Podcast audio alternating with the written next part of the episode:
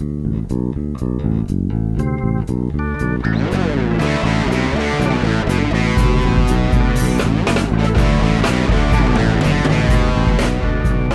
bem-vindos ao De Cabeça, podcast onde vamos mergulhar nos processos, estratégias e tendências de destaque no mundo dos negócios online, com temas para que você possa criar seu próprio negócio online ou ampliar seu negócio atual. Eu sou Eric Menal e no episódio de hoje a gente vai bater um papo muito legal com o Olavo Pereira Oliveira. Ele é um dos gestores da SOP. A SOP é um acrônimo para State of the Art Presentations e é uma empresa muito legal porque a gente vai quebrar alguns paradigmas nessa entrevista. Você que tem medo de PPT, ou que acha o PPT chato pra caramba quando tem uma apresentação na empresa, ou que vê o PPT só como uma plataforma de bullets para você mostrar algumas ideias ou mostrar resultados, tenho certeza que você vai sair dessa entrevista com uma visão bem diferente do que é uma apresentação. Então foi um papo bem legal. Eu conheci o Olavo no RD Summit. A gente bateu um papo lá e convidei ele para compartilhar um pouco com a gente, com a nossa comunidade, é, as técnicas, o conhecimento dele em relação às apresentações. Antes da gente começar a entrevista, só lembrando, esse podcast é oferecido pela ESOS, especialistas em ampliar mercados e aumentar vendas. Portfólio completo de soluções de marketing digital, lojas virtuais e aplicativos móveis.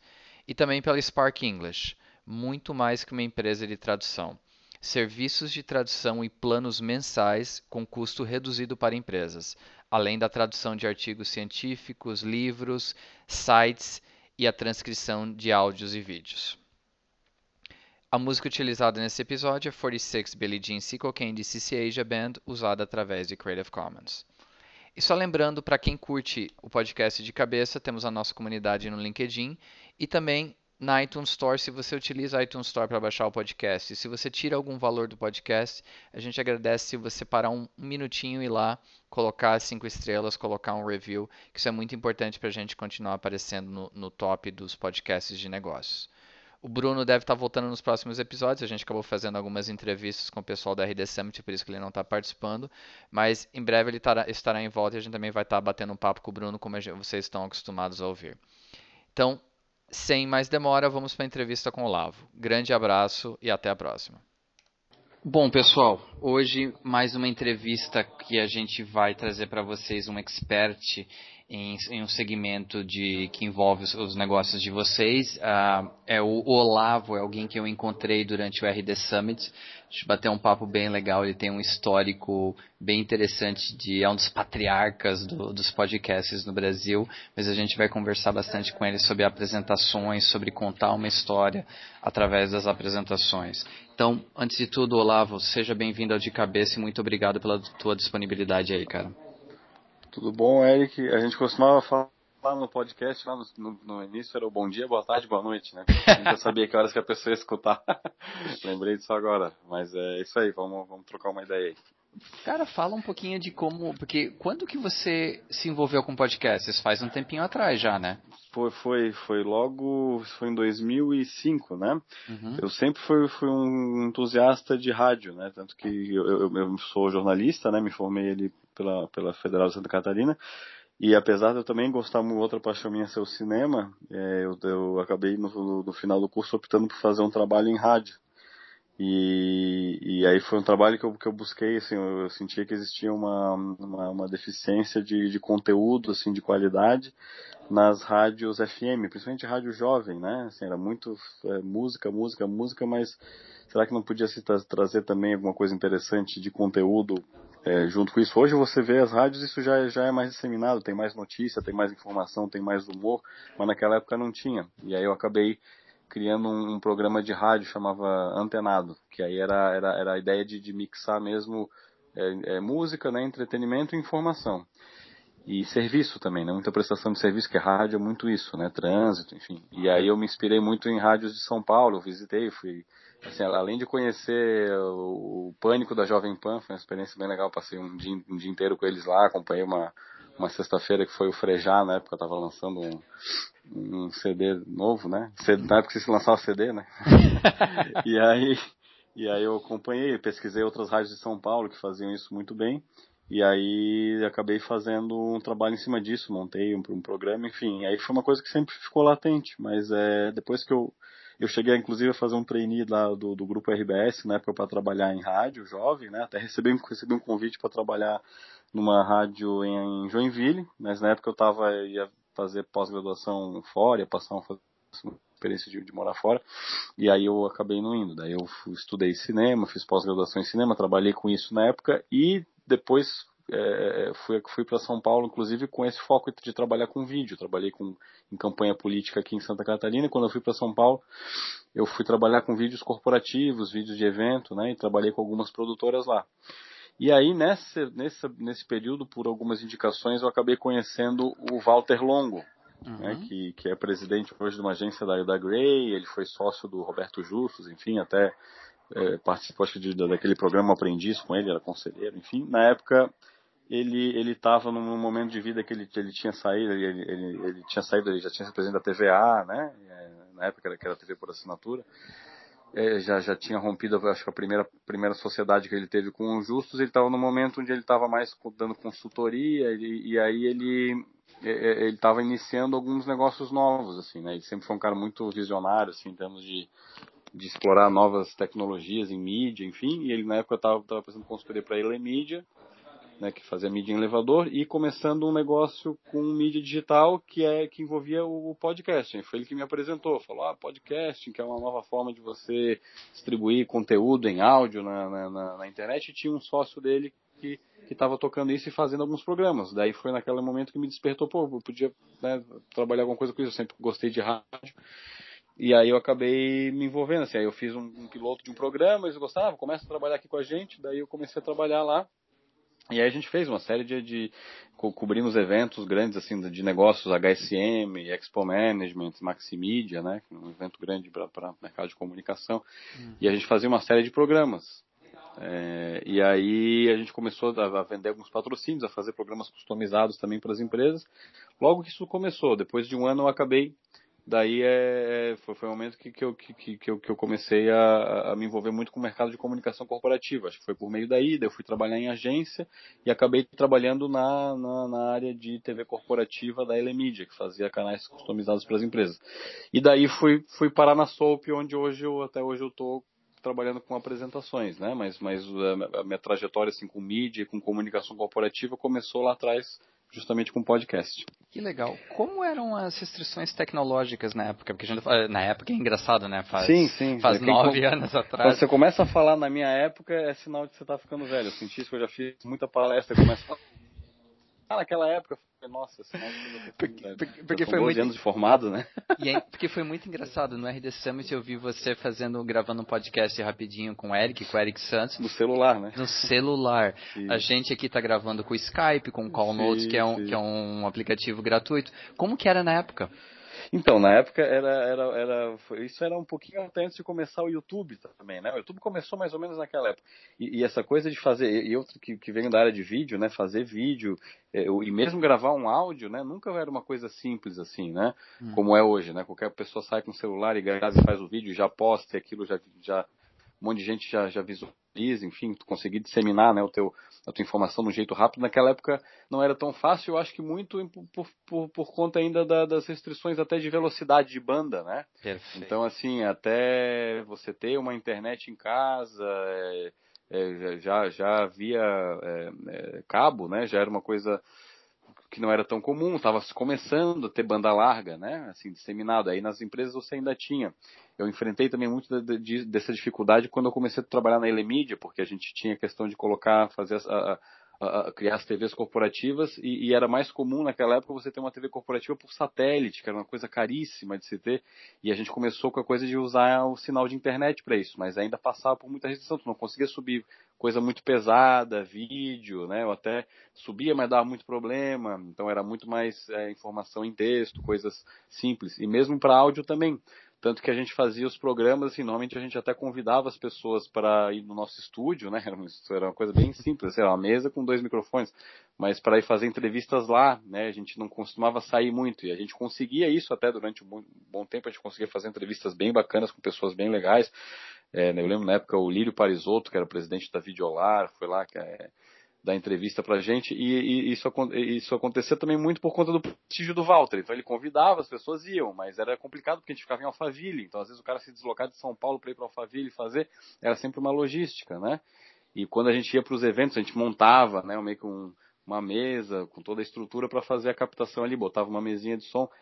E, e, e, era e, acho que essa era uma restrição. A segunda é tu começar a fazer isso e distribuir, as pessoas baixarem, nunca era garantia que as pessoas sempre iam baixar isso de um jeito fácil, né? Mesmo já existia, começou o RSS, enfim, para distribuir, mas não era garantia que o cara baixava no celular dele, isso era coisa estava começando essa coisa de ter no celular, né? Quem tinha ainda um na época nem tinha um iPhone, né? Demorou não, não dois tinha. anos para ter. Então você baixava no Mac, no iPod, até rola, acontecia, mas é, tu tinha que baixar numa máquina para botar no iPod, né? Então não era, não tinha conexão no, no, no, iPod. Então era, eu acho que muito pela questão de conectividade. Eu acho que depois que, que a conectividade ela começou a ser algo muito mais disseminado e você ter mais tecnologia para isso, aí começou a disseminação de vídeo. Vídeo ser hoje muito fácil de fazer, distribuir, colocar na internet. E hoje com um podcast não é diferente. Eu acho que por isso que o podcast também se reinventou, né? Porque na época era uma coisa que quem fazia era que conseguia ter algum acesso a alguma, alguma tecnologia, mas também precisava ter um conteúdo bom. Hoje a primazia é do conteúdo, porque a tecnologia todo mundo tem. Né? É, e o consumo é muito fácil hoje, né, cara? Hoje uhum. qualquer um baixa com 3G no seu celular e Sim. põe no carro e vai embora. É verdade, então é tá, tá, tá, tá muito mais simples, né? Legal. E falando em conteúdo, vamos pegar o gancho de conteúdo uhum. para falar um pouquinho da SOP. Então, o meu primeiro contato com a SOP foi lá, na, na, de novo, eu vou usar a expressão, na época da antiga DataSul, em uhum. que no, a DataSul acabou contratando a SOP para trabalhar em cima das apresentações corporativas, pessoal de pré-venda.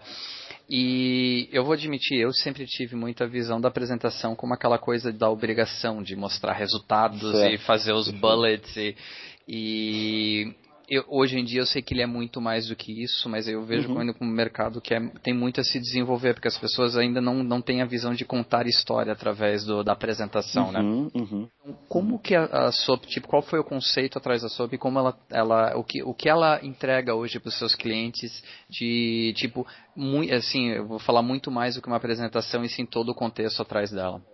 É, eu, tu, tu tá pegando o gancho aí no que tu, tu comentou sobre, sobre usar a apresentação para contar história, né? Quando a gente ah. fala de contar história, não é uma isso, não é uma ferramenta, não é uma tecnologia, não é algo novo, né? Muito muito do que a gente vinha comentando aqui sobre um podcast, né? Que que tinha suas suas dificuldades tecnológicas que foram aprimoradas e aí isso deixa mais evidenciado essa questão da mensagem, né?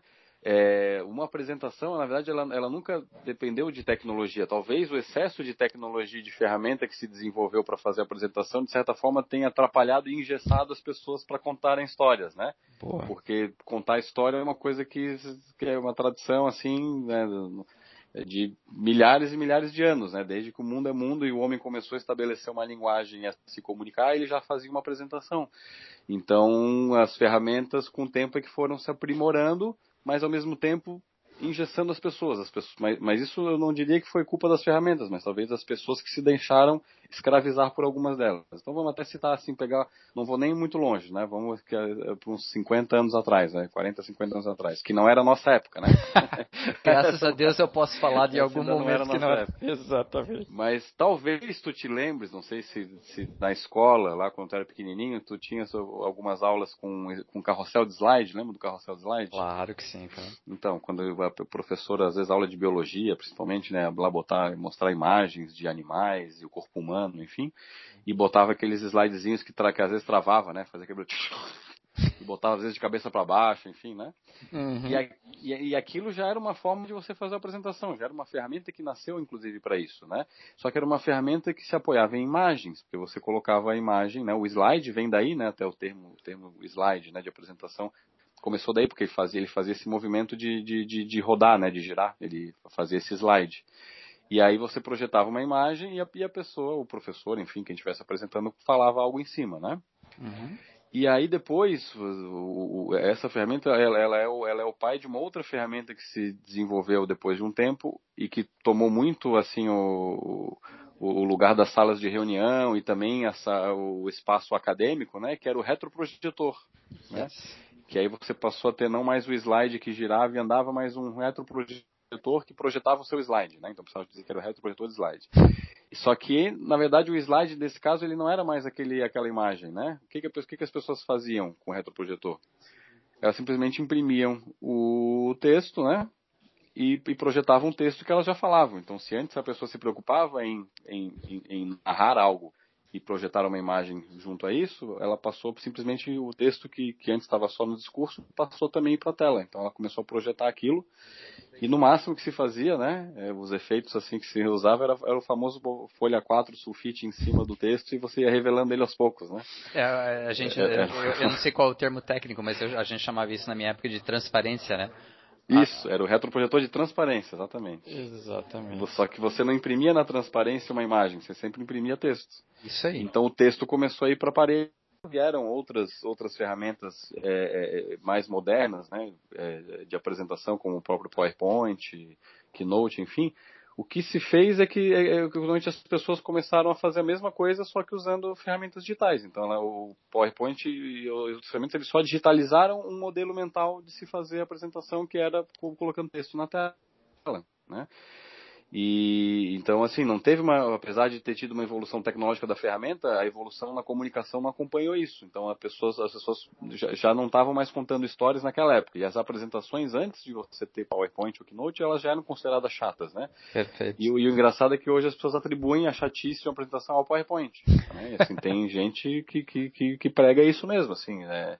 Já tem, tem, tem um livro até de um, de um estudioso norte-americano que fala sobre o PowerPoint sido culpado por fazer cair uma nave, uma nave espacial em 2013, né? É, é um ônibus espacial que era o Discovery, teve um problema na, logo na largada, né? É, uhum. Logo, logo na partida, que, que explodiu e, e, morreram todos os tripulantes. E ele atribui a culpa a um slide que ele bota, inclusive no livro dele, que é um slide horroroso, assim, bullet, né? De cima a baixo. E que lá no meio, lá no vice-tópico do sub-bullet da linha 32 do slide, estava lá que tinha um, sido feito um teste e havia um risco para as pessoas. Mas aí os astronautas, aquilo já devia ser o slide 75 de 122, né? os caras já estavam no mundo da Lua, não estavam prestando atenção. Então a, a, o problema era, a comunicação, não é a ferramenta, né? Então quem tem o poder de transformar isso são os apresentadores. A grande ferramenta de uma apresentação é o apresentador. É ele que tem que passar a, a mudar o modelo mental e pensar que antes de, de, de se preocupar em colocar o relatório, o gráfico, o dado, a informação, e 10 bullets né, de cima a baixo, ele tem que contar uma história. Isso vale para as empresas, isso vale para qualquer situação, né? Palestras, é, aulas, né? Onde a gente tem muito esse, esse modelo mental de se fazer um documento, um relatório, projetar na tela e dizer que é uma apresentação. E não é. São eu, coisas diferentes. Eu não sei qual a tua opinião, o teu, a tua opinião sobre esse assunto, mas assim são dois fatores que para mim influenciaram nessa virada de mesa um pouquinho da apresentação, de meio de quebrar esse preconceito contra o PowerPoint. Um, claro, foi o Steve Jobs, a forma como ele começou a apresentar os produtos da Apple, uhum. usando as apresentações mais focadas em imagens, e o outro, uhum. o sucesso do TED, né? Então, Sim, o TED perfeito. trabalhando em cima disso. Você acha que uhum. assim, tem mais algum fator aí no meio que fez as pessoas acordarem em relação a, pô, eu vou parar de fazer a apresentação chata desse jeito e vou começar a trabalhar um pouquinho mais na, na história, nas imagens?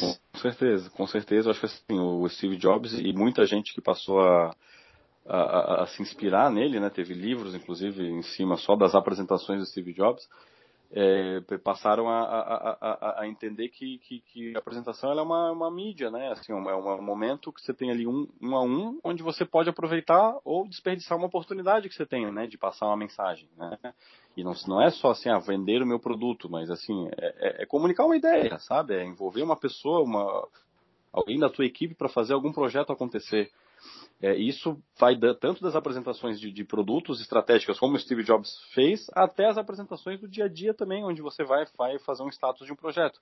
O Steve Jobs é, é, é era um cara que, quando se colocava na situação, isso eu li na biografia dele, quando ele se via na situação de audiência de uma apresentação, por exemplo, interna lá, de um projeto da diretoria, enfim, da Apple, ele ele, ele depois do, do, do, quinto ou sexto slide, quando a pessoa começava a falar de uma coisa que não se conectava com outra, que não se conectava, ele falava assim, por favor, fecha a ferramenta e fala o que você quer.